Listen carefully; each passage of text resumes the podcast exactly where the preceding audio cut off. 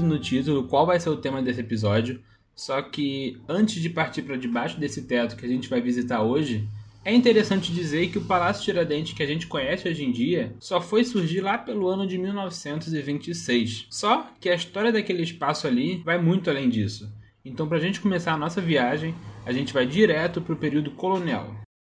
Bom, como eu disse, o Palácio Tiradentes de hoje em dia só foi ser construído no século XX. Só que antes disso, lá por 1631, ali naquele lugar, foi erguido um prédio que teria como finalidade abrigar a chamada Casa de Câmara e Cadeia da cidade. Pelo que eu pesquisei, a então Casa de Câmara e Cadeia da cidade ficava localizada no Morro do Castelo. Só que o que rolou foi que uma galera começou a reclamar da precária situação que aquela construção no Morro do Castelo se encontrava. Inclusive, foi o ouvidor Paulo Pereira quem talvez tenha cunhado um dos apelidos mais conhecidos desse lugar, ao dizer que essa construção se encontrava muito velha. A galera até chegou a ver se reformava o lugar ou não, mas acabou que decidiram transferir a casa de Câmara e Cadeia para outro lugar. E esse lugar era justamente ao lado da Ermida de São José, uma igreja bem simples que com o tempo foi reformada e ainda hoje é possível visitar. É aquela igreja que, olhando de frente para o palácio, ela se encontra ao lado direito. Eu vou postar uma foto dela lá no Instagram do podcast, o arroba de baixo MT. E com o tempo, bom, esse prédio que também ficou conhecido popularmente como Cadeia Velha, ele acabou por abrigar um catatal de acontecimentos históricos. Foi lá que o conhecido Tiradentes ficou preso por um tempo antes da sua execução, e na época o prédio também serviu de moradia para os empregados da família real portuguesa, já que a corte ficava logo ali do lado, no então Paço Real. Quando rolou a independência, a Cadeia Velha também foi o lugar que abrigou a Assembleia Constituinte. Só que aí, já no ano de 1922, a antiga construção que ocupava aquele espaço, a tal da Cadeia Velha, foi demolida e apenas quatro anos depois, no dia 6 de maio, foi inaugurado aquele palácio que nós hoje conhecemos e podemos visitar. Essa foi a primeira construção nacional que utilizou vergalhões de ferros produzidos no Brasil e boa parte das mobílias que preenchiam o palácio eram doações de outros lugares, como São Paulo, Minas Gerais e Santa Catarina. E finalizada a sua construção, aquele passou a ser o endereço da Câmara Federal até 1960, quando Brasília se tornou a capital do país. Aliás, você por acaso lembra lá das suas aulas de história quando você viu um negócio chamado DIP, o Departamento de Imprensa e Propaganda? É, aquele órgão brotou durante o chamado Estado Novo, quando Getúlio Vargas era o presidente e tal, e a sede era justamente lá, no Palácio Tiradentes, já que durante esse período o parlamento tomou um chega para lá.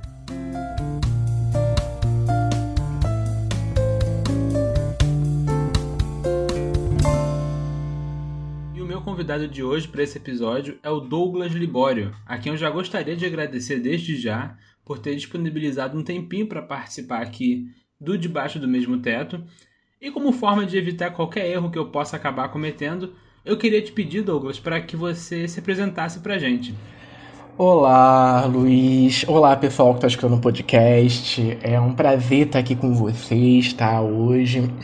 Luiz, queria agradecer muito o seu convite. Estou muito contente em poder estar falando sobre um dos temas que eu mais é, amo, que é o nosso querido Palácio Tiradentes, né?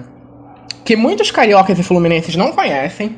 Então, eu acho que espero que esse podcast possa estimular todo mundo aí, quando depois dessa pandemia a situação dá uma melhorada, visitem o Palácio Tiradentes, que é um dos prédios mais bonitos da cidade do Rio de Janeiro. Queria me apresentar, tá? Meu nome é Douglas Libório, eu sou historiador formado pela Universidade Federal do Rio de Janeiro, a UFRJ, e hoje eu sou mestrando em História, é, já em curso aí no, na Universidade Federal Fluminense, a UF, em Niterói. E eu atuo no Palácio Tiradentes, na Assembleia Legislativa, desde 2017. Em 2017 e 2019, fui mediador da exposição que tem lá, chamada Palácio Tiradentes, Lugar de Memória do Parlamento Brasileiro. E hoje eu atuo na Subdiretoria Geral de Cultura da Assembleia, organizando, tocando essa exposição, sendo um dos responsáveis. Também faço atividades de pesquisa histórica, curadoria, etc. Desde 2017, o Palácio Tiradentes é o meu grande objeto de pesquisa é, da graduação e do mestrado. Eu ainda há pouco comentei que a construção que a gente vê lá no centro. Então tem aí, de certa forma. Não é exatamente o começo. Acumulei aí um tempinho de conhecimento. Ali, que assim. dá pra gente conversar um pouco sobre essa grande primeira pergunta. O que, que era exatamente uma casa de câmara e cadeia? Muita gente não, não se dá conta, né? Que o palácio ele tem quase 100 anos, mas a história dele é muito mais antiga. É tão antiga que remete não só à história do Brasil, mas à própria Idade Média. O que, que é a Casa de Câmara e Cadeia? O que, que é essa instituição? A gente pode usar um termo interessante chamado Câmaras Municipais, né? que é um termo muito próprio para nós, que é muito comum, porque está relacionado à própria estrutura do poder português. Tá? As câmaras municipais, ou o Senado da Câmara, eles surgem é, em Portugal, na Baixa Idade Média, entre o século XII e o século XIII. As câmaras municipais simbolizam muito é, essa tendência de municipalização do, do poder português. E como a gente pode estar entendendo isso? Antes de mais nada, para a gente pensar a estrutura do poder português na Idade Média, nós temos que estar pensando, já no fim da Idade Média, na realidade, já em transição para o que a gente conhece como Era Moderna, nós temos que estar pensando o que, que seria o caráter do Estado moderno que está surgindo na Europa nesse período, né? É muito comum quando nós olhamos para trás, para aquela sociedade do antigo regime, nós demos título, os títulos a elas de monarquias absolutas, ou absolutismo, né?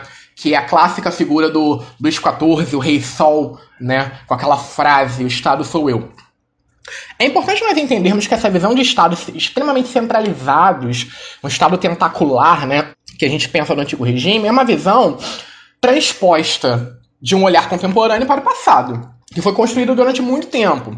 É aplicar às sociedades do antigo regime o mesmo nível de organização e centralização que a gente vai ter nas sociedades contemporâneas, principalmente após o fim da Revolução Francesa. Então, o que é legal a gente estar tá pensando aí para inicialmente pensar o mundo português que está surgindo na era moderna?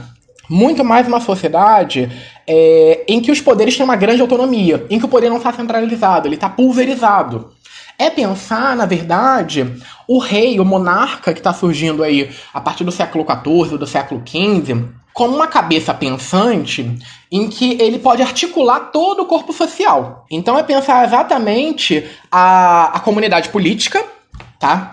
E que elas buscam uma, uma organização para harmonia social em que o rei ele tem essa função aí clara de. Ele tem uma função, ele tem tantas obrigações enquanto privilégios de organizar é, essa estrutura da sociedade. Então, muitas vezes, os poderes eram concorrentes. Por exemplo, o poder das municipalidades. Os municípios surgem aí nesse contexto de centralização do poder é, português, que vai acompanhar a tendência de centralização europeia também, por mais que Portugal seja uma, a, o, o grande primeiro estado a se centralizar, que vai ser um longo processo que vai perpassar toda a era moderna e que vai, ser, de certa forma, se refinar a partir da segunda metade do século XVIII, tá?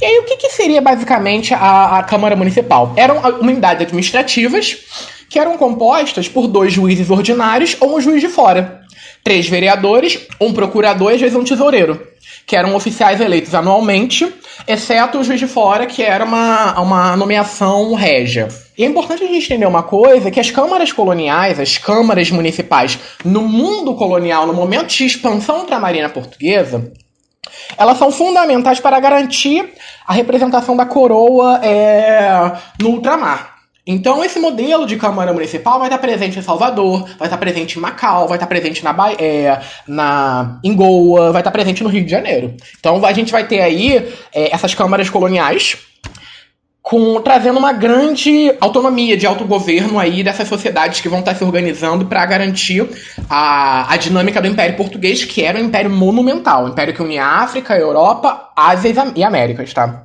E aí a Câmara, exatamente nisso, é pensar é, como a Câmara seria um, uma grande experiência de atividade política da, do mundo português na era moderna, né? Como que na Câmara se elegiam os homens bons. Por isso esse termo Senado da Câmara. Era um termo honorífico. Ora, como é que a gente pode estar pensando a relação da Casa de Câmara e Cadeia com a história do Rio de Janeiro?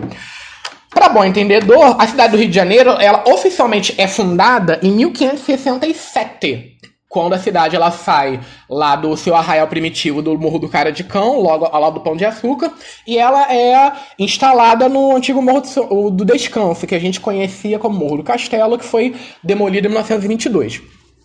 Lá foi criada não só a Casa de Câmara, tá? E dentro da Casa de Câmara se juntou a cadeia pública da cidade. Então era um prédio é, que tinha uma estrutura que no primeiro andar funcionava o Poder Legislativo e Judiciário, que era o juiz de fora né? E os vereadores, e embaixo funcionava a cadeia mas também dentro do, em cima do Morro do Castelo nós tínhamos a Igreja dos Jesuítas, nós tínhamos a Casa do Governador, então, durante pelo menos aí a primeira parte do período da colonização portuguesa, no Rio de Janeiro, é, o Morro do Castelo era um espaço privilegiado. Hoje, quando a gente pensa no topo do morro, a gente vê um local totalmente é, desprivilegiado para habitação, esquecido pelo poder público. Pelo contrário, nessa época havia uma inversão de propostas. Também lembrando que a cidade do Rio foi fundada com uma intensa atividade militar. Ela foi fundada no momento de expansão da ocupação francesa é, na cidade. Então isso marca muito a própria. o próprio perfil da vida social, da vida política do Rio de Janeiro. E vai marcar o perfil da Câmara, por exemplo. É, grande parte da atividade da Câmara, da Casa de Câmara e Cadeia no Rio de Colonial, vai ser na taxação de impostos para manutenção das atividades militares a cidade do Rio vai sofrer invasões militares aí é, esporádicas durante o período colonial. E é interessante também a gente estar tá pensando numa coisa. Os vereadores ficavam em cima do Morro do Castelo e no passado século XVII, mais ou menos entre 1620 e 1640, não há uma data correta, clara. O prédio da Câmara ele vai estar tá muito deteriorado. Então, os vereadores vão ter necessidade de sair do Morro do Castelo e vão buscar um terreno muito. O que hoje seria a Rua 1 de Março, né? Que era a antiga Rua Direita, a Rua Direita do Morro do Castelo, né? Ou melhor, não exatamente a Rua Direita, mas a Rua da Misericórdia, que é onde hoje é a, a Rua Presidente Antônio Carlos. Vamos buscar uma nova construção ali, um novo espaço, tá? Para poder ter essas atividades funcionando. Esse espaço entre a Rua da Misericórdia e a Rua Direita era a principal artéria da cidade do Rio de Janeiro. Tá? Era a principal vida pública acontecia ali. O comércio de escravos chegava ali até a, a, a, transferência para a zona portuária. Né? A entrada da cidade era ali. Né? O início do aterramento da cidade ocorria ali, porque ainda assim a cidade a, a, a proximidade do mar era muito grande. Né? Para quem não sabe, durante um certo período, a Rua 1 de Março era conhecida como praia. Porque o mar batia na onde hoje seria 7 de setembro, a Igreja do Carmo, tá? E onde hoje a Igreja do Carmo existia a o, atividade dos carmelitas que começaram a, a aterrar o espaço que é o Largo do Passo, né, o antigo terreiro do Carmo. Nesse espaço, nessa várzea que vai ligar o Morro do Castelo ao Morro de São Bento, a Câmara vai se instalar, nesse trecho aí da rua, na Rua da Misericórdia, e ela vai ter uma grande dificuldade para construir esse prédio, vai acontecer uma demora, né, na, na construção desse prédio também, por quê? É, a Câmara vai ser um ponto de conexão com os domínios ultramarinos para com a coroa. Nesse período que eu citei para vocês, entre, século, é, entre 1620 e 1640, Portugal estava saindo do processo de União Ibérica. Então, a gente está tendo aí um momento que, que há uma grande dificuldade orçamentária para as colônias ultramarinas. Então, esse tipo de, é, esse tipo de poder vai ter que ter uma autorregulação, e, é, principalmente no âmbito econômico, tá? É, nesse período, ao final do século XVII, vai ser conseguida é, criar um novo prédio da Casa de Câmara e Cadeia, que era um prédio que também vai abrigar o açougue da cidade, o cofre da cidade. Mais ou menos em 1711, a Câmara e a Cadeia vão ser é, saqueadas e depredadas com a invasão dos franceses no Rio de Janeiro, tá? E o prédio ele vai sofrer uma reforma grande em 1734. Porém, a Câmara vai ser desalojada depois de um certo tempo, em 1751, com a chegada do Tribunal da Relação. Nesse momento, o Rio de Janeiro, o Tribunal da Relação da Bahia, nesse momento, o Rio de Janeiro já vai estar ganhando uma grande. Já era uma cidade muito importante para Portugal. Tá? O Rio de Janeiro era um grande entreposto comercial e militar no século XVII para Portugal comandar a ocupação do Atlântico Sul. No período do século XVIII, nesse período 1740 e 1750, o Rio ainda era mais importante por conta do escoamento do ouro mineiro. Então você vai criar o caminho novo para o escoamento do ouro mineiro. Tanto que o Rio vai ganhar o status de capital em 1763.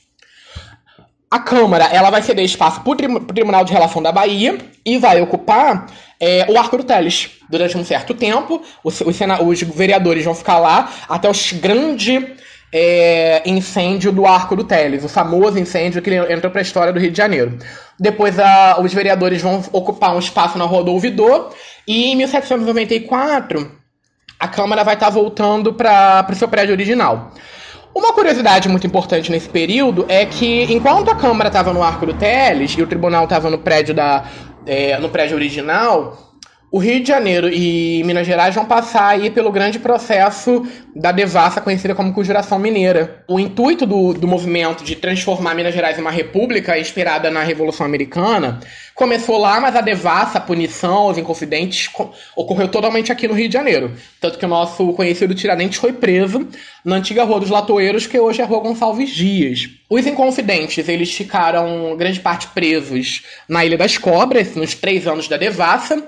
Porém, nos últimos momentos da, da, da, da, da conjura, né, da, da devassa da conjuração, quando tem a comutação de pena dos inconfidentes para o degredo na África e Tiradentes é o único condenado à morte, a sentença de morte de Tiradentes foi lida na cadeia velha, nesse prédio da Câmara, onde ele ficou preso nos seus últimos momentos. E de lá, ele partiu para o enforcamento no espaço que hoje seria Praça Tiradentes, que era o antigo campo, o antigo rocio dos ciganos, né? Então o prédio ele tem uma relação muito grande com a sociedade colonial do Rio de Janeiro. Quando a família real chega no Brasil é, devido à pressão napoleônica na Europa, a corte portuguesa precisa se organizar de forma muito improvisada. Dom João VI vai ocupar o espaço que hoje é o Paço Imperial. Sua mãe, Dona Maria I, rainha de Portugal, que estava doente, ela ocupa o, o, o espaço que hoje é o, o, antigo convento dos Carmelitas, que está em restauração ali na, na 7 de setembro, né? E o prédio da Câmara vai virar a chamada Antecâmara dos Assafatas. O que quer dizer esse palavrão que eu falei? Era a residência da criadagem real. Que existia um passadiço que conectava os três prédios, tipo uma passarela, que foi destruído posteriormente. Com a independência do Brasil, o prédio da Câmara, né, a Câmara Municipal, essa instituição, no modelo colonial, ela vai deixar de existir. E lá vai ser instaurada a primeira Assembleia Constituinte do Brasil. Porém, Dom Pedro I vai entrar em conflito com os parlamentares, vai dissolver a Constituinte, vai exilar vários parlamentares, como o próprio José Bonifácio, e ele vai impor a primeira Constituição brasileira, né, a Constituição de 1824. Em 1826, vai começar oficialmente a funcionar o Poder Legislativo no Brasil. E o prédio da, a, da antiga cadeia velha vai se tornar a sede da Câmara dos Deputados no Império. Durante todo o período imperial, a vida política da Câmara baixa, porque o Senado era a Câmara alta, vai funcionar no prédio da antiga Casa de Câmara e Cadeia. Lá já a cadeia não funcionava mais. Quando o Brasil se transforma numa república, com a proclamação da república, as câmaras e as assembleias são dissolvidas e a Câmara dos Deputados, junto com o Senado, vai funcionar lá na Quinta da Boa Vista, nosso querido Museu Nacional, que o Palácio está em restauração para escrever a nova Constituição brasileira. Depois, no governo do Floriano, a Câmara vai voltar a funcionar na Cadeia Velha. Porém, o prédio vai ficar muito deteriorado. Em 1914, os deputados decidem sair de lá e vão ocupar o prédio que era do nosso finado Palácio Monroe, até a decisão de se construir um novo prédio para a Câmara de Deputados em 1922, no local da antiga Cadeia Velha. Porque ali, nesse momento, o que se buscava na década de 20 é trazer uma marca do parlamento brasileiro para a cidade do Rio de Janeiro, capital federal, vitrine do Brasil, época da modernização da cidade. Então os deputados buscam um passado é, republicano, na figura de Tiradentes, e também buscam passado da tradição do parlamento. Um prédio que desde a primeira metade do século XVII ocupava, é, ocupava sua vida na legislação. Então, eles escolhem um prédio para ser o novo. A, é, o local onde está o prédio para ser a nova sede da Câmara, destroem o prédio da cadeia velha e constroem um novo Palácio Legislativo. E mantém à frente do Palácio Legislativo uma imagem de Tiradentes, onde ele teria ficado momentos antes da, da do enforcamento. Então ali é, é entender como que, ao longo da história política do Brasil, esse passado colonial é reapropriado ou rechaçado. Então o que é legal a gente estar tá pensando? Exatamente como esse passado colonial ele é reapropriado, ele é rechaçado, ele é repensado, né? Na transição de colônia para império, o Brasil é o único país da América Latina que continua enquanto monarquia, com monarca português, tá? Então a transição ela é conservadora. Então o prédio está ali, tá? Se, continua se utilizando ele, de certa forma, sem a cadeia, já com outra organização política, tá? Mas está ali muito presente. Então, esse link com a tradição que o Rio de Janeiro vai manter durante muito tempo. Eu sempre digo isso muito nas minhas aulas, com, com as pessoas com que eu faço visita, que a cidade do Rio é uma cidade em que o passado ele é todo constante, né? a longa tradição de certos espaços na cidade do Rio de Janeiro. Certos espaços comunais, certos espaços comerciais e também muitos espaços políticos, né? Com a proclamação da República, há uma questão aí de se resolver, se, é, se entrar em conflito com esse passado. Então, quando as câmaras a Câmara e o Senado ocupam um palácio da Quinta da Boa Vista. Há uma tentativa de apagamento desse passado imperial. Não dá muito certo, né? Nós sabemos que a bandeira republicana, por exemplo, ela mantém a estrutura, do, a estrutura da bandeira imperial, ainda que com um novo significado. É, o passado monárquico aí durante muito tempo é um passado recalcado, até porque grande parte da elite monárquica vai continuar na república. Tá? Mas é uma tentativa de você escrever é, isso de forma muito clara e com com, dissolvendo. Década de 20, há um momento de busca por uma identidade nacional brasileira muito firme. Não que não houvesse antes. Já no, a gente pode remontar isso ao próprio romantismo do século XIX. Mas é uma república em crise, década de 20. É uma república em crise, com os poderes em crise, né? Década de 20, o país está sendo fustigado por revoltas militares, por exemplo. A todo momento ali, há uma necessidade de afirmar esse poder republicano, tá? Já no contexto do centenário da independência do Brasil e das celebrações do centenário do Poder Legislativo em 1926, e também a figura de Tiradentes. A figura de Tiradentes, aí, de certa forma, junto com a, Câmara, a, a Casa de Câmara e Cadeia, vai ser, de certa forma, um grande diamante bruto e precioso para a imagem da República como um todo. Tiradentes foi o único, de certa forma, a única grande imagem republicana que vingou. Ainda assim, com vários questionamentos, é uma figura totalmente plástica, móvel, repartida, transformada, mas a figura dele era uma figura que representava o grande ideal republicano brasileiro que é, atravessava contextos históricos. Né? A figura de Tiradentes nunca foi esquecida é, na história brasileira, até porque a morte dele no Rio de Janeiro causou um impacto muito grande na população. Então se perpetuou na, na literatura e na cultura popular do Segundo Reinado, por exemplo. Então isso vai ser muito, é, muito importante no momento de seleção do espaço e essa busca por uma longevidade do poder político brasileiro. Se criar uma longevidade artificial, tá? Que é uma construção do presente, tá? São os usos do passado que vão moldar a grandiosidade do Palácio Tiradentes.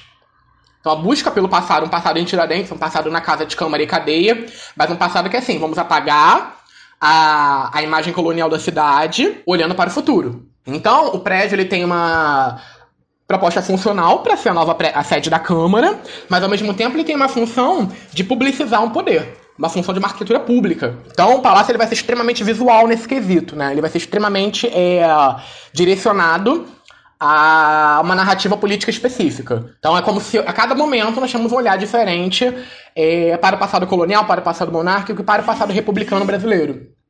Isso significa até os dias de hoje. Por exemplo, o termo cadeia velha foi aplicado a uma operação da Polícia Federal. Então essa memória não está esquecida, de certa forma. Então é uma memória que vai e vem, vai e vem a todo momento, né?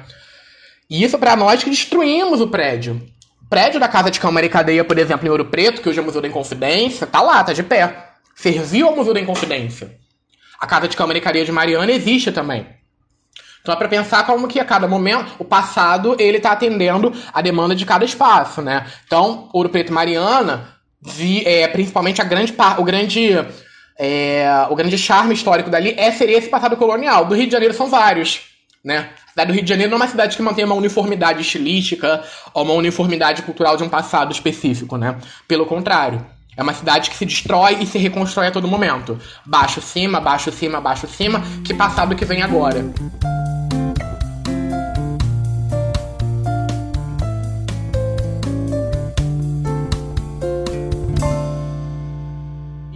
Agora sim, falando já sobre a construção do Palácio Tiradentes em si, bem na introdução do seu texto, que é intitulado Arte, Poder e Tradição, o Palácio Tiradentes e a construção de imaginário político republicano brasileiro, bem no comecinho, você fala sobre o Rio de Janeiro, que era então capital, sobre ela ser um tipo de microcosmos do país. E a partir disso eu queria te pedir para que você explicasse para gente o que, que seria aquele conceito de capitalidade que você cita e o quão inovadora era aquela construção para a época. Se era algo comumente encontrado pelo território nacional ou se existem assim aspectos daquela construção que podem ser destacados como um tipo de novidade. Bem, Luiz, eu acho que primeiro para a gente conversar um pouco sobre essa questão de, de capitalidade, né? Eu, eu, eu preciso guiar alguns autores que são importantes para a gente estar tá pensando um pouco, principalmente o Argan, tá? que ele é muito é, é utilizado pela nossa querida historiadora Marli Mota, historiadora do Rio de Janeiro, para se pensar as cidades capitais. Né? É pensar que a capital é o lugar da política, da cultura, é o espaço da sociabilidade e da produção simbólica. É o local, a, a capital, a cidade capital é a imagem da nação. Tá? É o espaço da ideia de civilização da nação, o espaço em que se constrói o, espaço, o lugar de memória, é o teatro da visibilidade do poder, é o teatro da modernidade. Então acho que é importante estar pensando como a capital ela vai estar incorporando a ideia é, de nação como um todo. Então é muito claro, né? Vamos falar de Paris, vamos pensar na Torre Eiffel. Vamos falar de Roma, vamos pensar o Coliseu, né? A imagem da Itália, né? Vamos pensar o Brasil, vamos pensar o Cristo Redentor, que é a imagem do Rio de Janeiro. E então, a gente pensa que a, a, capital, a cidade capital, ela vai exercer sobre o restante do território nacional uma força simbólica e estética, um papel disciplinador, um papel moral, um papel civilizador, né? E ao mesmo tempo a capital exporta modelos, né, de como ser aquela nacionalidade. No caso do Rio de Janeiro, o Rio de Janeiro foi a capital do Brasil por 200 anos, tá? Eu diria, eu tenho algumas visões específicas sobre isso, que o Rio realmente foi a capital por excelência do Brasil, porque enquanto o Brasil, enquanto nação, nasceu no Rio de Janeiro, tá? tá? E aí eu ponho um marco muito importante nisso, que é de toda, em todos os aspectos, econômico, social, cultural, arquitetônico, político, de todas as formas. Eu ponho um marco até um pouco mais adiante, né? Porque o Rio de Janeiro ele se torna capital em 1763. Ele tem uma função inicialmente utilitária. Por exemplo, quando o Rio vira capital, é, Vila Rica era uma cidade muito mais equipada, mais estruturada do que o Rio de Janeiro, né? Era uma cidade central no, no Brasil por conta da questão da exploração aurífera, né? É, em Minas Gerais. O Rio, de certa forma, era o local que o vice-reino vai vir para cá, mas ainda assim você tinha um poder muito pulverizado na, na, no período colonial, né? O Nordeste, por exemplo, tinha uma conexão direta com Portugal. No Nordeste, você vai ter a resistência ao processo de independência, né? O Rio, ele se, ele, ele se comunicava muito mais com esse espaço, São Paulo, Minas Gerais, Espírito Santo e um pouco com o sul do Brasil. Daqui vai se organizar a colonização do sul do Brasil, como eu falei é, na, anteriormente. Mas, então, acho que em 1763, o Rio ainda é o vice-reino, se torna ali uma cidade com mais já era importante, fica mais importante ainda. Mas eu diria que o grande marco para se pensar o Rio enquanto capital é a chegada da corte portuguesa, quando Dom João VI pisa com a corte na Praça 15, que hoje é a Praça 15 de novembro, tá? Legal ressaltar que essa chegada da família real, ela não é uma fuga desesperada de um monte de pessoas velhas correndo daquelas grandes barbas napoleônicas, não, tá? É, a pressão napoleônica vai levar a corte portuguesa a tomar uma posição em relação à transferência da corte, tá? A saída da corte é um processo que já vinha de longa data sendo debatido, tá? Pelo desde o século XVII, Padre Antônio Vieira já falava que a joia do Império Português era o Brasil, tá? E aí, com essa questão, na corte portuguesa, a corte joanina, né, Dom João VI, que pega o império em crise, sua mãe é do, está doente, ele assume como príncipe regente, a corte dividiria entre o partido inglês e o partido francês. Dom João VI decide transferir a corte para o Brasil, para o Rio de Janeiro, né? É, e aí, nós temos aí o Rio de Janeiro sendo centro de um império monumental que estava em crise, né? Que era o Império Português. E vai ser o primeiro local, o primeiro e único local na história mundial em que o monarca português vai ser entronizado. Tá? Após a morte de Dona Maria I, o Rio de Janeiro ele vai ter o seu espaço da aclamação de Dom João VI. Tá? Então isso nunca aconteceu antes e nunca veio acontecer depois. Isso é um marco aí é, na, na história ocidental. Então eu considero aí que isso, a 1808 é um marco para se pensar a história do Brasil.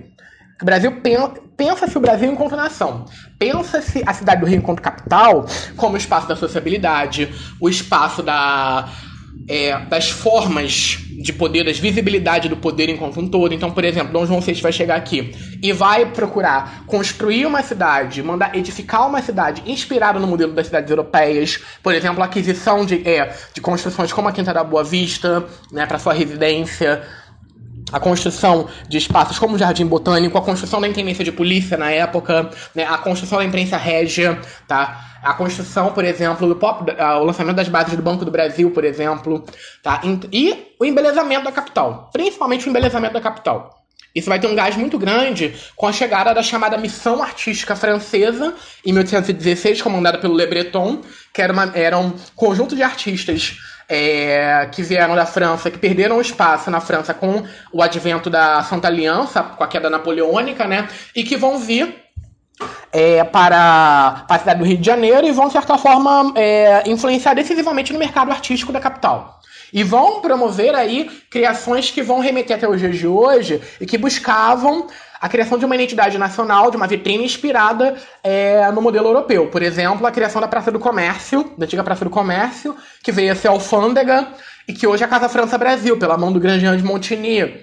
Né? Posteriormente, em 1826, né, na década de 20, aí, a criação da Academia Imperial de Belas Artes, que hoje é a Escola de Belas Artes da UFRJ. E também, por exemplo, com a corte se enraizando no Rio de Janeiro, nós vamos ter as formas vestimentares, os modelos, a indumentária enquanto um modelo muito é um modelo de, é, de visibilidade do poder e um modelo de sociabilidade, tá? Então são várias formas. O Rio de Janeiro vai ser um modelo que vai exportar né? A entrada dos modelos europeus, tá? Por mais que a França fosse um estranhamento político para a corte joanina, a França era um modelo civilizatório mundial, modelo estético-cultural, isso vai chegar muito no Rio de Janeiro na indumentária, tá? É, na iconografia, com esses artistas que vão estar muito presentes aqui, a reprodução da figura de Dom João VI, muito inspirada é, no modelo aí de Luís XIV, tá? O modelo, por exemplo, da sagração de Dom Pedro I vai estar muito inspirado no modelo aí que o, o Debré vai, é, o Davi vai ter feito do, do Napoleão. Então, o Rio de Janeiro vai ser o palco de circulação da, é, desses modelos políticos, dos modelos de, da, do, dos modelos de ideias, tá? Muitos de, da elite política do Rio de Janeiro vai estar tá, é, fazendo essa intercalação com a Europa na época.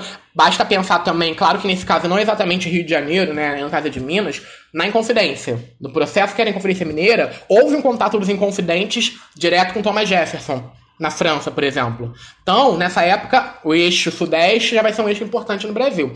O Rio de Janeiro, então, vai começar a cumprir essa função de cidade capital. Tá? O centro, esse espaço aí é, do Rio como esse, essa cabeça da nação, essa vitrine é, é, nacional. Dom João VI é um dos primeiros marcos. Já no segundo reinado, é, há um debate muito claro, tá? Eu tô falando do segundo reinado, todos os grandes acontecimentos vão ter é, é acontecido no Rio de Janeiro, a Assembleia Constituinte, o início do Poder Legislativo brasileiro, né? Vai estar acontecendo aqui, é, a primeira Constituição brasileira. Já no segundo reinado, com a maioridade de Dom Pedro II, tá? É, o Museu Nacional, já que era o antigo Museu Real, ele vai ter sido criado junto com a corte portuguesa. Já com Dom Pedro II, aí na segunda metade do século XIX, o Rio, enquanto palco dos principais acontecimentos políticos, se debate o problema do Rio, salubre do Rio de Janeiro, né? Que o, o, mundo inteiro na, aí tá na esteira, na ressaca das reformas de Paris, como o Barão de Haussmann, no período de Napoleão III, e o Rio ainda era uma cidade extremamente insalubre, né? Como é que você revê isso? Como é que você vai pensar uma grande cidade, a capital do Império Brasileiro, o único império das Américas, né? Com a população chegando na, no Cais Farotes, na Praça 15, dando de cara com uma, um espaço como Morro do Castelo, que era visto como um empobrecimento da imagem da capital. Então, nessa época, por exemplo, no segundo reinado já, Pereira Passos vai acompanhar as reformas de Paris. As reformas do, é, urbanas que vão ocorrer no início do século XX no Rio, elas já são debatidas desde o Império. A cidade necessitando ser modernizada para poder se pensar é, a sua imagem lá fora. Já, com, já aí já, a gente já tem a ótica de progresso. A ótica de progresso está chegando aqui. Então é importante entender como essas principais ideias que estão vigendo no mundo elas estão chegando no, no Brasil. O positivismo chega aqui, tá? Os ideais positivistas, os ideais republicanos do século XIX vão estar tá tendo espaço na cidade do Rio de Janeiro. Então cada rua, principalmente do centro da cidade, vai estar tá aí é, trazendo um marco desse processo de consolidação do Estado Nacional. Primeiro monumento público do Brasil é aqui, na Praça Tiradentes. Monumento Dom Pedro I, monumento equestre. Tá? A grande escultura monumental do Brasil foi inaugurada ali, em 1862. Tá? E as mudanças de regime aqui também, como propriamente a proclamação da República, ocorreu na cidade do Rio de Janeiro. Tá? Isso vai ser fundamental para a gente é, pra pensar como a imagem da República vai estar sendo construída. E aí eu posso já ir pensando um pouco para passando um pouco para outra parte da pergunta, né? É, como a cidade, a capitalidade do Rio vai dotar, drenar a imagem, a cidade, de uma referência do poder, tá? Então a cidade em toda a parte é uma referência do poder, o poder se exercia na Quinta da Boa Vista, no Paço Imperial. Com a proclamação da República, a gente tem algumas questões, né? Que vão se, se tornar muito salientes. Por quê? A proclamação da República, com todas as controvérsias que podem ter, o modo como ela se deu, como ela foi efetivada, ela foi um golpe de Estado. Tá? E o que está acontecendo com, com, esse momento? É, o, historiador, o historiador José Murilo de Carvalho vai trazer muito claramente no, no livro dele A Formação das Almas como que o imaginário republicano ele falha. Ele é um imaginário um tanto é, é, cacareco. O que funciona no imaginário republicano brasileiro vai ser pautado pelo passado imperial. Né? Por exemplo, a bandeira republicana. Né? Um exemplo muito, por exemplo, o hino nacional. A figura feminina da República, por exemplo, ela não vai ter muito, não vai ter muita acepção no Brasil. E o que, que vai acontecer em termos de imagem da cidade do Rio de Janeiro? A República ela chega de forma muito improvisada em 1889. Então, ela começa a os poderes da República não vão ter sede que, que vai estar acontecendo? Eles vão estar adaptando construções já existentes do passado monárquico. O que, que eu quero dizer com isso? A residência do presidente da República inicialmente era no Palácio do Itamaraty, uma residência nobre. Deodoro e Floriano ocuparam aquele espaço. Com a ascensão de Prudente de Moraes à presidência da República, eles vão adotar o Palácio Nova Friburgo, lá no Catete, na Rua do Catete, que a gente conhece comumente como Palácio do Catete, e hoje é a sede do Museu da República, tá? Mas é uma improvisação, e isso fala muito sobre que identidade é, a nova República Brasileira ela vai estar tá buscando. Né? No caso aí, a gente está pensando uma república que busca um trono para si. Num bairro aristocrático, que era o Catete, fugindo da, da agitação popular. Não que no Catete não existisse, pelo contrário, quando o Prudente Moraes é, volta da, do seu tratamento em Teresópolis e vai morar lá, tentam alvejar ele na janela do Catete. Então seria muito comum. Mas a busca ali mostra claramente como a cidade do Rio ainda está muito vinculado, vinculada à imagem de um poder monárquico, que vai perdurar durante muito tempo. As reformas urbanas que foram idealizadas no segundo reinado vão ocorrer efetivamente com Rodrigues Alves, na gestão do prefeito Pereira Passos, na presidência do Rodrigues Alves, que também Rodrigues Alves era um conselheiro da monarquia. Foi conselheiro dado pela. foi nomeado pela princesa Isabel que vão ter o intuito, o Rio de Janeiro aí, a, a, o Brasil já estava estabilizado economicamente após o fundo em do Campos Salles, vão ter o intuito de, de promover esse modelo do Rio de Janeiro vitrine nacional, tá? Com a construção, por exemplo, da antiga Avenida Central, atual Avenida Rio Branco, e desses bulevares cariocas é, inspirados nos modelos parisienses. Lembrando que Paris era o centro é, é, cultural do Ocidente, como eu disse anteriormente, né? Então, o Rio aí como espaço de laboratório nacional. Isso é uma característica muito interessante da cidade, né? Dessa capitalidade do Rio. É o Rio como um laboratório, como experimento mesmo. Como os, como os políticos e engenheiros, arquitetos, como bisturi. E a cidade sendo remodelada a todo momento. Se fosse um corpo físico, a gente ia ver mais cicatrizes do que rosto, por exemplo é a cidade do Rio de Janeiro, uma cidade posta abaixo, né? O passado colonial sendo apagado para se construir um novo passado republicano. E ainda assim, é, é interessante a gente pensar como as ideias dos modelos chegam aqui, mas eles são, eles são adaptados para nossa realidade. Eles não são copiados. A Avenida Central é inspirada na Champs-Élysées parisiense, né? Mas é, a função dela é ligar o Porto Novo à região da Glória, com a Avenida Beira-Mar. E o que, que isso quer dizer é, é bastante em relação ao Palácio Tiradentes? Os marcos de autoridade republicana no Brasil, eles são adaptados. O Palácio do Catete, o Palácio do Supremo Tribunal Federal era a antiga sede da Mitra Arquiepiscopal, quando ela não quis ficar mais com a sede, é, do, do é, foi comprada pelo Poder Executivo. O Senado Federal foi o Palácio Moro. E assim, a coisa mais interessante para você perceber, como isso também fala muito, né, sobre a própria pobreza arquitetônica do. É, do mercado arquitetônico e artístico brasileiro no início do século XX. O que, que isso quer dizer? É, o Palácio Monroe ele foi adaptado para ser o Senado Federal, mas ele não era para isso. Ele era um pavilhão expositivo de uma exposição universal em São Luís, nos Estados Unidos, no início do século XX. Pavilhões expositivos são arquitetura efêmera. Eles têm que ser destruídos após. A função deles não é ser uma arquitetura perene. Quando eles, por mais que o Palácio Monroe fosse uma inovação da, do uso da estrutura em, de metal ali, ele foi desmontado lá e remontado aqui no final da Avenida Central. Logo a pouco tempo após, já estava a coluna esburacada, o palácio já estava totalmente deteriorado.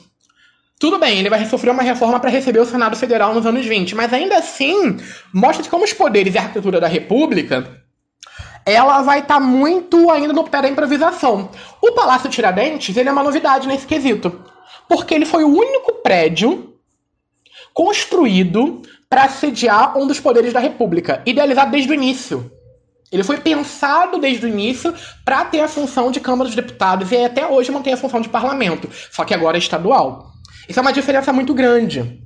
Tá? Isso é uma inovação muito grande. Então, essa construção ela vai mobilizar a cidade. Por exemplo, Vai ser uma construção muito única, vai mobilizar a nação enquanto um todo.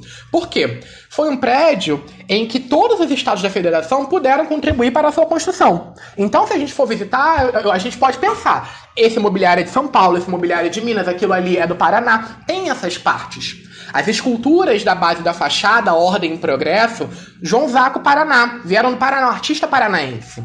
E, e os estados vendiam a imagem dessa grandiosidade de poder participar da edificação da nova sede da Câmara. O Paraná que trabalha e produz, por exemplo. Isso era muito isso era muito evidente. Quando não podiam doar, doar mobiliário, doavam com uma quantia financeira bem, é, bem é, considerável para a época. Isso é muito interessante a gente estar tá pensando, porque, por exemplo, 20 anos antes, na época da construção do Teatro Municipal, por exemplo, na febre das grandes construções da Avenida Central, a construção foi tão intensa do Teatro Municipal que grande parte do material do Teatro Municipal é estrangeiro. Tem tesouro lá que é inglês.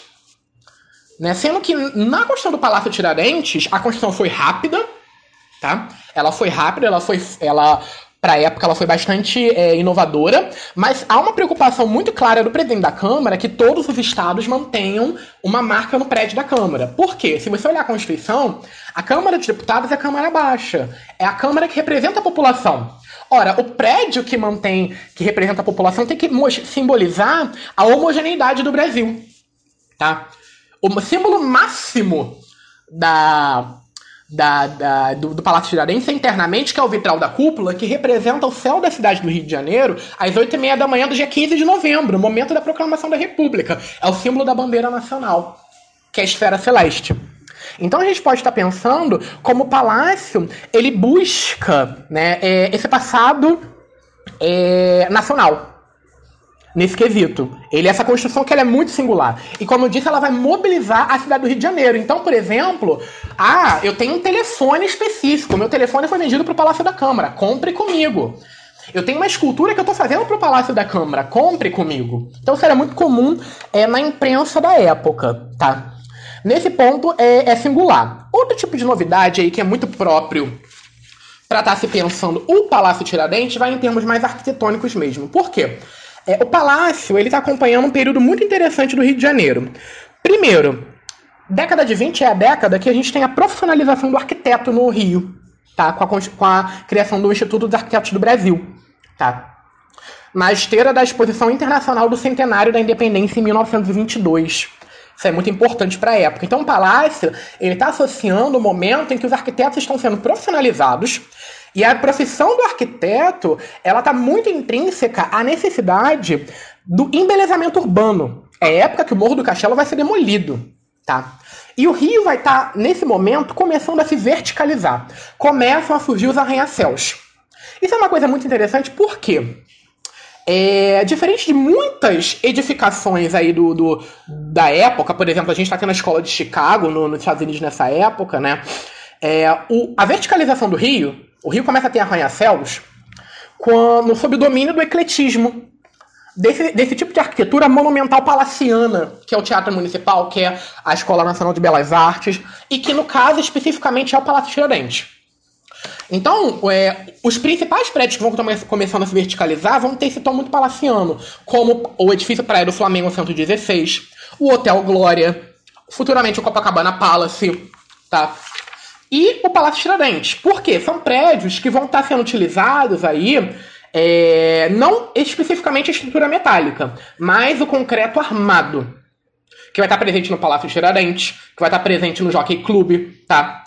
Que internamente a gente vai perceber claramente como esses edifícios vão estar tá inovando tecnologicamente. Por exemplo, a cúpula do Palácio Tiradentes é um vitral interno que era o maior voo feito até aquela época. Mas a solução da fachada, ela ainda busca aquela grandiosidade ornamental, fantasiosa, no caso do Palácio Tiradentes, classicizante do ecletismo. Isso fala muito sobre como é, é, esse modelo de verticalização do Rio de Janeiro vai ter esse caráter palaciano. Isso é muito específico daqui, tá? Então, uma arquitetura que algumas vezes ela vai ter uma função privada, por exemplo, vai ser a época que as pessoas vão estar começando a morar em apartamentos, mas com uma destinação também pública. O Hotel Glória vai ser criado, por exemplo, para a exposição de 22. O Palácio Tiradentes não é um, um arranha-céu, mas ele vai estar acompanhando as tendências. É, ele vai estar sendo sede da Câmara. Tá? É importante entender como que essa zona da década de 20 é uma zona de transição no próprio perfil da capital federal, que vai ser exportado pro, pro, é, pro resto do país. Né? Depois São Paulo vai superar o Rio em arranha-céus, possivelmente. Mas o início, principalmente com a arrematando esse processo com o edifício à noite ali na Praça Mauá, vai estar tá surgindo nessa época do Palácio Tiradentes. Então o Palácio ele está se comunicando com o passado historicista do ecletismo Belle Époque, né? E já com o futuro, com a monumentalidade, com, com a verticalização da cidade, com o uso do concreto armado, com o uso do ferro, com o uso do aço, né? Então ele vai estar nesse meio termo aí. Eu diria que isso é uma grande é, novidade dessa época aí para se pensar pelo é, do Palácio Tiradentes. É pensar o Rio de Janeiro como espaço das experiências, muito mais do que o espaço é, das delimitações. Né? Talvez esse seja um cerne dessa ideia de capitalidade.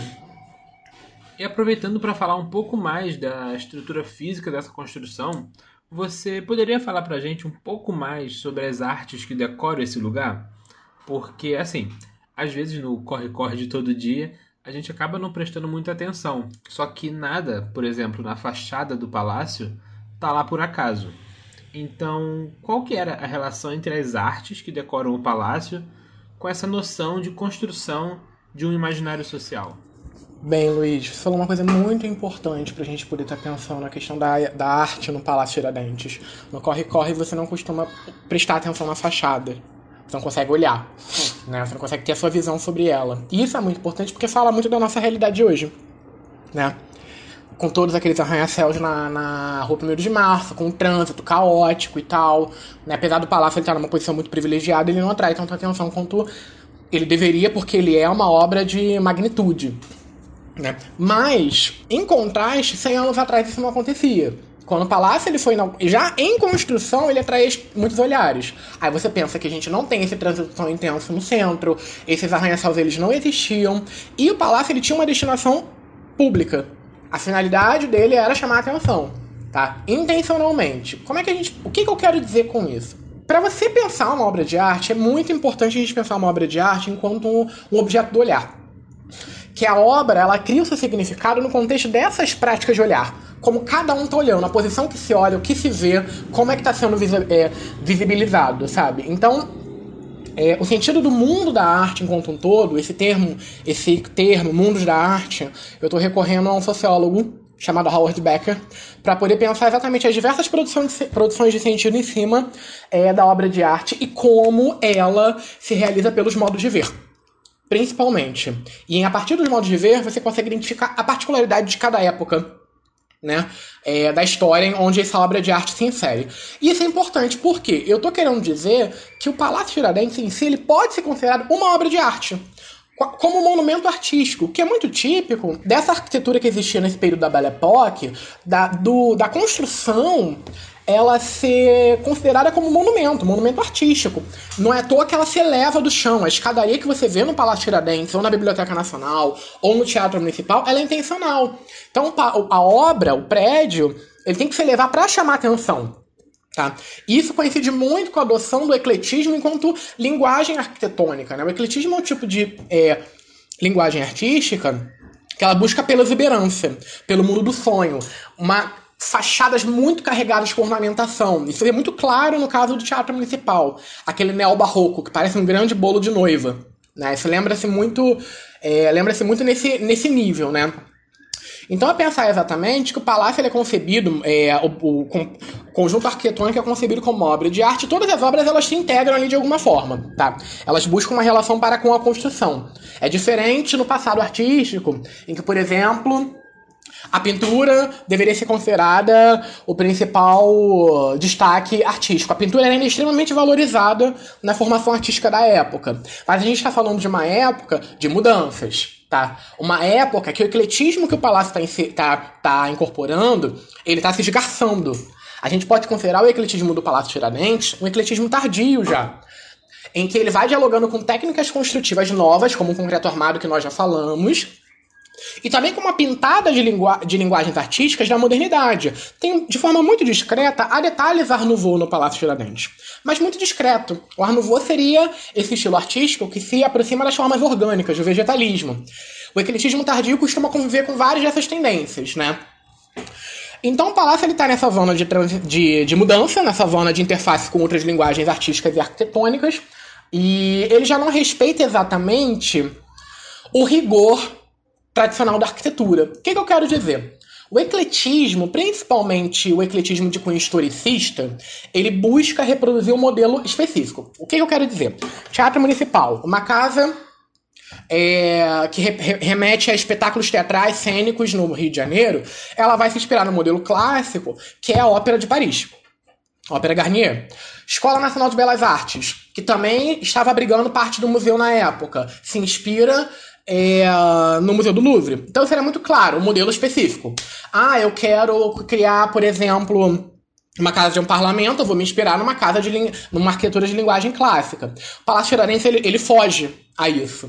Nós não, não se consegue identificar claramente qual é a, a filiação dele ele começa a quebrar regras arquitetônicas ali, que faz com que ele esteja, de certa forma, sem um encaixe específico. Isso, do ponto de vista da história da arte, é muito produtivo para a gente perceber como que a, a arte, enquanto é, processo criativo, processo, ela não se liga a uma linha evolucionista. Ela não se liga a essa estilização. Ah, no período colonial era barroco, depois veio o maneirismo rococó, período no império, no neoclássico e no, na república o ecletismo, não vários modelos artísticos e arquitetônicos eles se intercalam ao longo da história, tá? E aí vale muito mais a pena a gente entender quem são os atores envolvidos naquela construção e na idealização das obras de arte. O que nunca pode ser esquecido em relação ao Palácio Tiradentes. Aquele prédio, ele é idealizado para ser a sede da Câmara dos Deputados, mas também para integrar as celebrações do centenário do Poder Legislativo. O centenário do Poder Legislativo foi quando Câmara e Senado celebraram 100 anos da primeira sessão legislativa, quando Dom Pedro I abriu a, com a sua fala do trono no sede do, do, do antigo Senado do Império, onde hoje é a Faculdade de Direito da UFRJ. Tá? Então o Palácio ele tem uma, uma proposta de ser uma efeméride. Uma grande efeméride é, é, celebrativa, apesar de ter uma, uma destinação estritamente funcional. Ele é pensado para sediar um ramo do poder público, da administração pública. Tá? É, uma coisa que é importante também a gente pensar, como eu já disse, é essa questão da profissionalização do arquiteto. E o Rio estava ainda, quando o palácio começa a ser construído, no contexto da grande exposição do centenário da independência. Tá? Então, o presidente da Câmara, na época, o doutor Arnolfo de Azevedo, junto com a mesa diretora da Câmara, é, vai optar em construir um prédio único para a Câmara, porque existia um projeto desde 1907 tá? de um único prédio para Senado e Câmara, que ficaria no terreno que hoje é a Cinelândia. Não foi para frente por uma burocracia da mesa do Senado. A gente só vai ter um prédio que una Senado e Câmara só em Brasília em 1960. Então se decide a mesa diretora da Câmara fazer o seu único prédio, tá? Já no contexto do centenário do Poder Legislativo, e se aprova o projeto é, do arquiteto Arquimedes Memória em parceria com Francisco Couchet. Memória e Couchet já haviam se notabilizado no Rio de Janeiro por terem feito plano urbanístico da exposição do centenário, tá? E também, por exemplo, de terem feito o pavilhão das grandes indústrias. É, o Memória Couchet, eles vão seguir um modelo. Esse modelo ele vai ser reduzido, tá? O modelo que a gente tem do Palácio Tiradentes ele é muito mais reduzido. Era um modelo muito monumental. Na época das construções, isso ficou muito evidente. Então, por exemplo, tinha-se um debate que realmente estava praticamente certo de demolição do Paço Imperial. A fachada do Palácio Tiradentes ia ficar voltada para a Praça 15 de Novembro, tá? Ia ter um monumento no local de onde é um passo, hoje é um Paço Imperial, tá? em homenagem ao dia do Fico, porque foi lá que Dom Pedro I falou o Fico. Né? E aí não vai para frente, quase foi, não vai para frente por é, uma intervenção do senador Paulo de Frontam, que é, acha que é necessária a valorização do passado do passe, enfim. E aí o que, que vai estar acontecendo em relação às obras de arte, né? Se você tem esse primeiro momento de construção do, pré, é, construção do esqueleto de concreto armado, e é importante a gente entender que a obra de arte, ela também tem uma, pode ter uma finalidade política, tá? De apelar ao imaginário da população, às emoções, à sensibilidade. Também porque a imagem, ela é um tipo de, de signo que ele pode ser facilmente decodificado. A gente está falando do Rio de Janeiro do início do século XX, que do Brasil do início do século XX, que pouca, pouca parte da população era alfabetizada.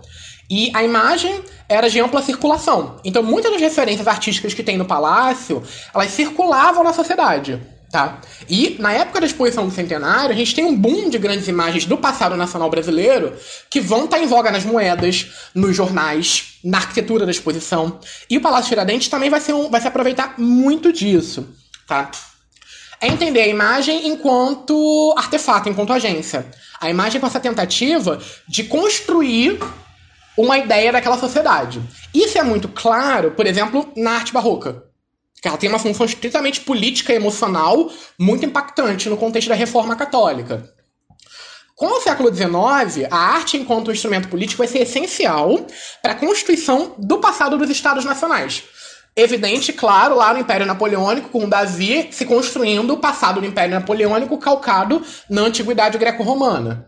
Tá? No caso do Brasil, é muito comum aí na, na transição de um regime para o outro, no caso monarquia para república, na França da, do antigo regime para a França pós-revolucionária, é, o período de transição de um regime para o outro, digamos que é um período muito quente para a produção de novas imagens dos novos regimes, seja negando o passado, seja criando o futuro. Tá? E os artistas são as figuras principais disso. Por exemplo, já no século XIX, a gente tem ali uma grande produção da tentativa de criar um imaginário nacional. Que é, por exemplo, aquela clássica tela do Vitor Meirelles, a primeira missa no Brasil. Ou a própria imagem de um índio muito europeizado que a gente vai ver na literatura, tá? Na época do romantismo da literatura aí. E uh, a gente vai ter essa questão. E no caso da década de 20, é, há uma tentativa, que é uma coisa. É uma, é uma, é uma tendência que eu estou pesquisando muito no mestrado, do parlamento trazer essa imagem. Então, as imagens, as obras de arte, né? Aí a relação entre artista e quem está encomendando é essencial para se pensar os modos de ver a arte. A arte ela vai trazer uma tentativa de contar a história do Brasil, a evolução da história nacional, externamente na fachada e internamente, a partir da ótica do poder legislativo. Tá?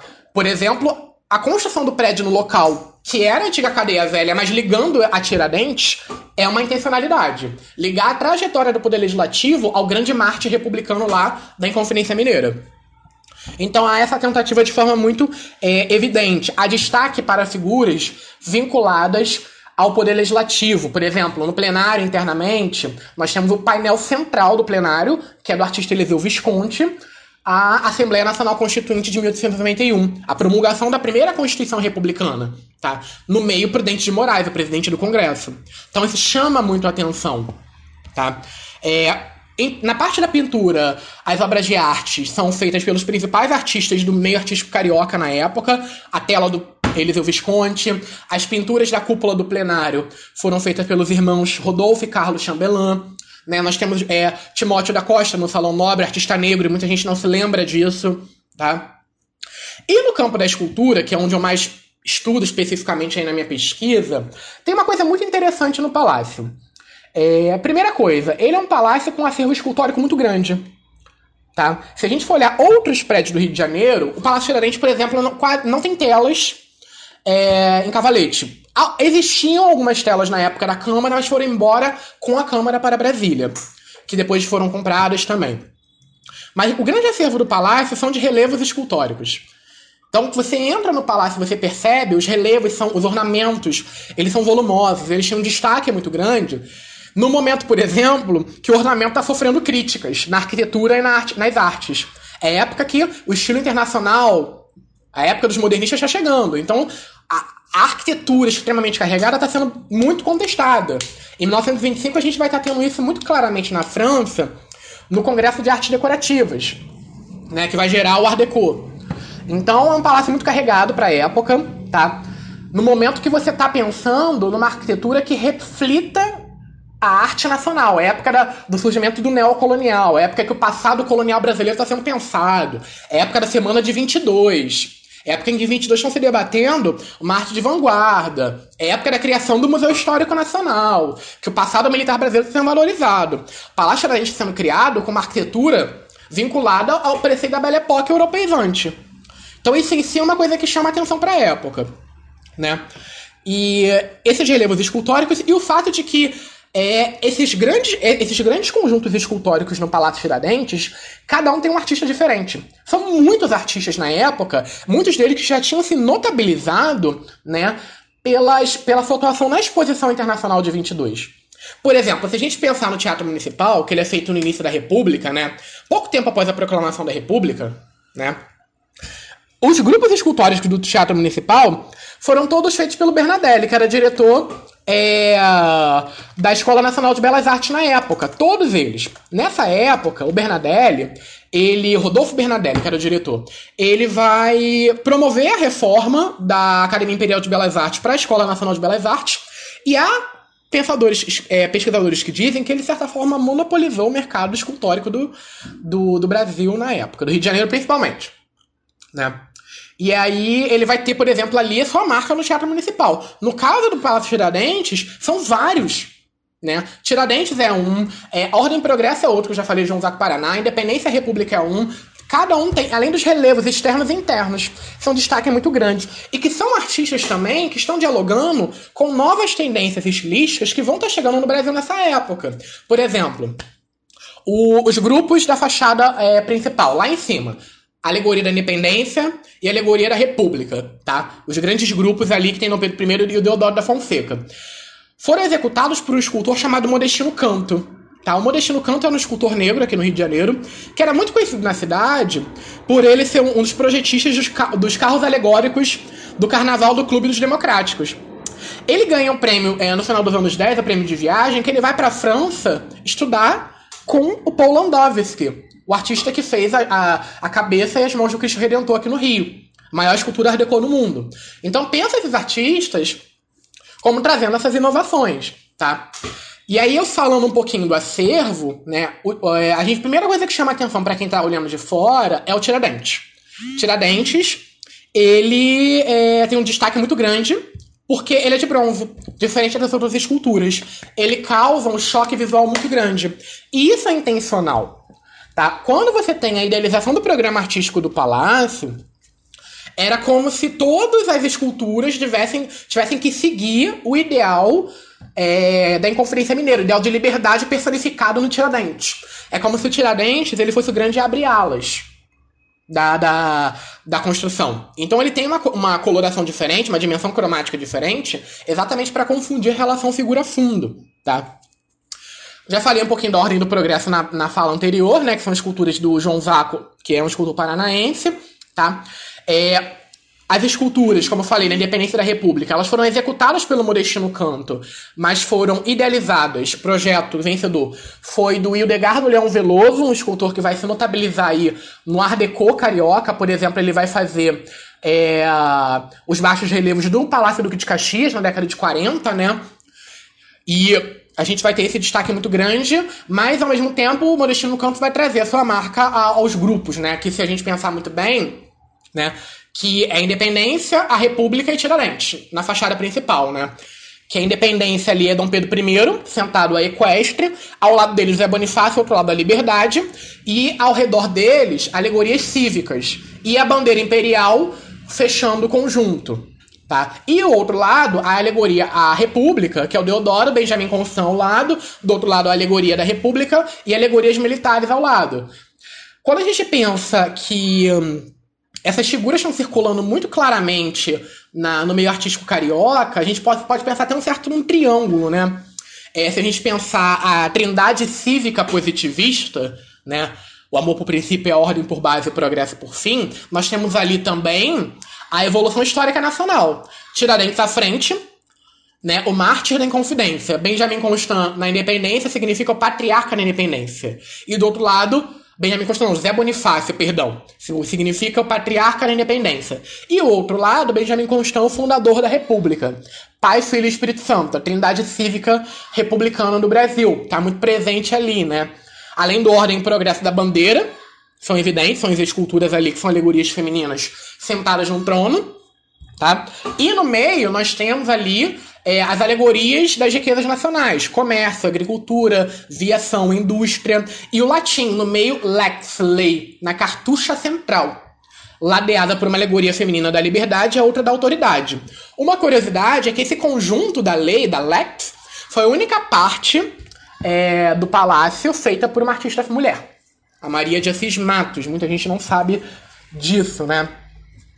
É, e esse acervo, é, ele tinha uma finalidade clara de visibilidade de qualquer parte da rua, tá? Então, as esculturas eram feitas para serem vistas de longe, serem vistas de frente também.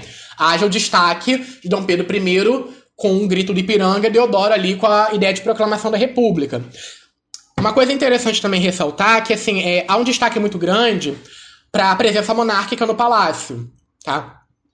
Em 22, antes do palácio ser inaugurado em 26, o Brasil havia revogado o exílio da família imperial. Então, os ossos da família imperial são repatriados para o Brasil, na época da gestão do presidente Epitácio Pessoa, tá?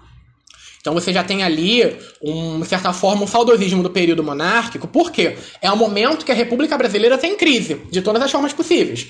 A tônica da intelectualidade da época era republicanizar a República. Tá? A República, na época da construção do Palácio, ela estava num desgaste extremamente grande com essa ausência da participação popular, né? A questão da corrupção do voto, o voto que não era secreto. É, revoltas militares conhecidas como tenentismo. O presidente da República, na época, o Arthur Bernardes, impôs ao Brasil um longo período de sítio muito grande, né? E esse modelo de república liberal que a gente vivia no Brasil, liberal oligárquica, estava numa grande crise pós-Primeira Guerra Mundial. Era a época da ascensão do fascismo. Então, esse modelo político brasileiro, ele estava com, os, com os dias contados. Ainda assim, o palácio é construído numa tentativa de celebrar é, esse modelo, teoricamente democrático, na visão dos parlamentares, como uma visão de progresso.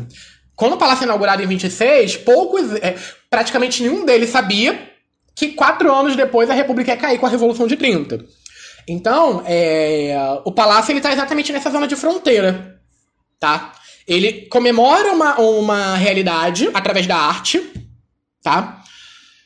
Que ela estava em crise, muito grande. Mas ele traz uma inovação no âmbito da estética, no âmbito da arquitetura, que é muito singular para a sua época, né? E aí, para fechar, é pensar como o palácio é um exemplo muito singular de arquitetura narrativa. Né? A gente pode aplicar esse termo a ele, né, o Palácio Tiradentes, como um símbolo muito. Ele é bem singular nesse quesito, ele é um modelo bem. bem é, já no fim, no esgotamento desse modelo eclético, historicista, tá? É, a arquitetura narrativa, uma arquitetura que a, a função do, do edifício ela é evidenciada pela, pelos elementos decorativos e pela relação entre é, relevos e esculturas. E as esculturas do palácio, até então, eram as, as maiores esculturas monumentais do Rio de Janeiro. Tá? E ao mesmo tempo, essa, essa grande volumetria, volumetria da escultura, essa busca de uma narrativa política que ela não tem que se fiar exatamente às regras estritas acadêmicas da arte, é, vão reverberar muito negativamente na imprensa da época. Então, o palácio é acusado de ser um palco para a exibição das esculturas. Ou para a exibição dos ornamentos, né? Eram, os ornamentos eram encarados enquanto excrescência, sendo que não, a finalidade era estritamente política. Era buscar uma narratividade política. Né? As esculturas têm um volume que lembra muito mais é, um altar pátria. É pensar o Palácio Tiradentes enquanto um templo cívico-político. Um altar pátria é, republicano similar a construções como, por exemplo, o, o monumento à Vittorio Emanuele na Itália. É, tem composições parecidas, mas ali a gente tem uma arquitetura com uma finalidade especificamente política que vai reverberar no modelo de arquitetura narrativa da época, tá? Essa relação entre esculturas e, e esses relevos. A proposta de passar uma mensagem, uma imagem clara, construir um imaginário social é, de estabilidade republicana, que você vê ali não só o Lex, mas o Pax, né? Em latim, paz.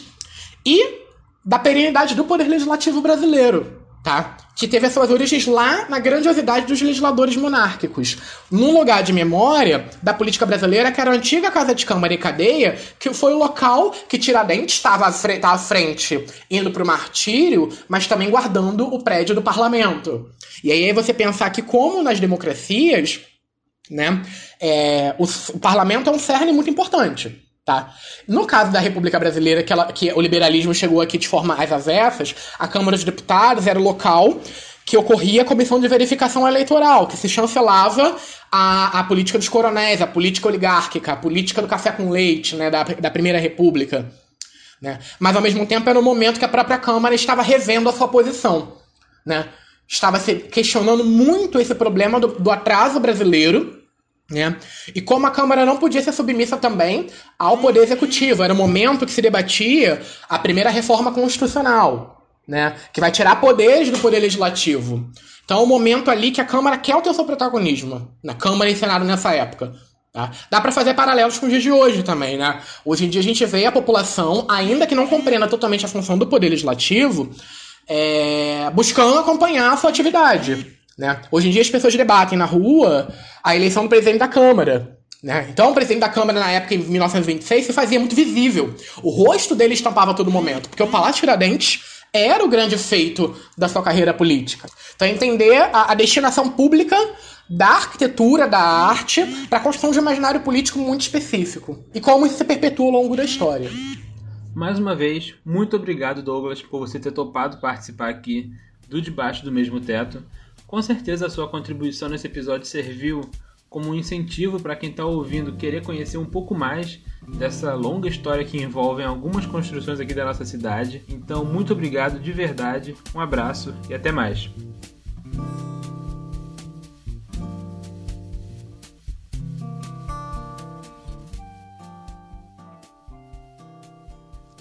Esse episódio aqui foi produzido, apresentado e editado por mim, Luiz Fernando e as músicas de transição e abertura e encerramento também foram produzidas pelo incrível Daniel Ferreira. Não deixe de seguir o Debaixo do Mesmo Teto aí no seu agregador de podcast e dá uma passadinha também lá no nosso Instagram, o arroba debaixomt. Obrigado pela sua audiência e até a próxima!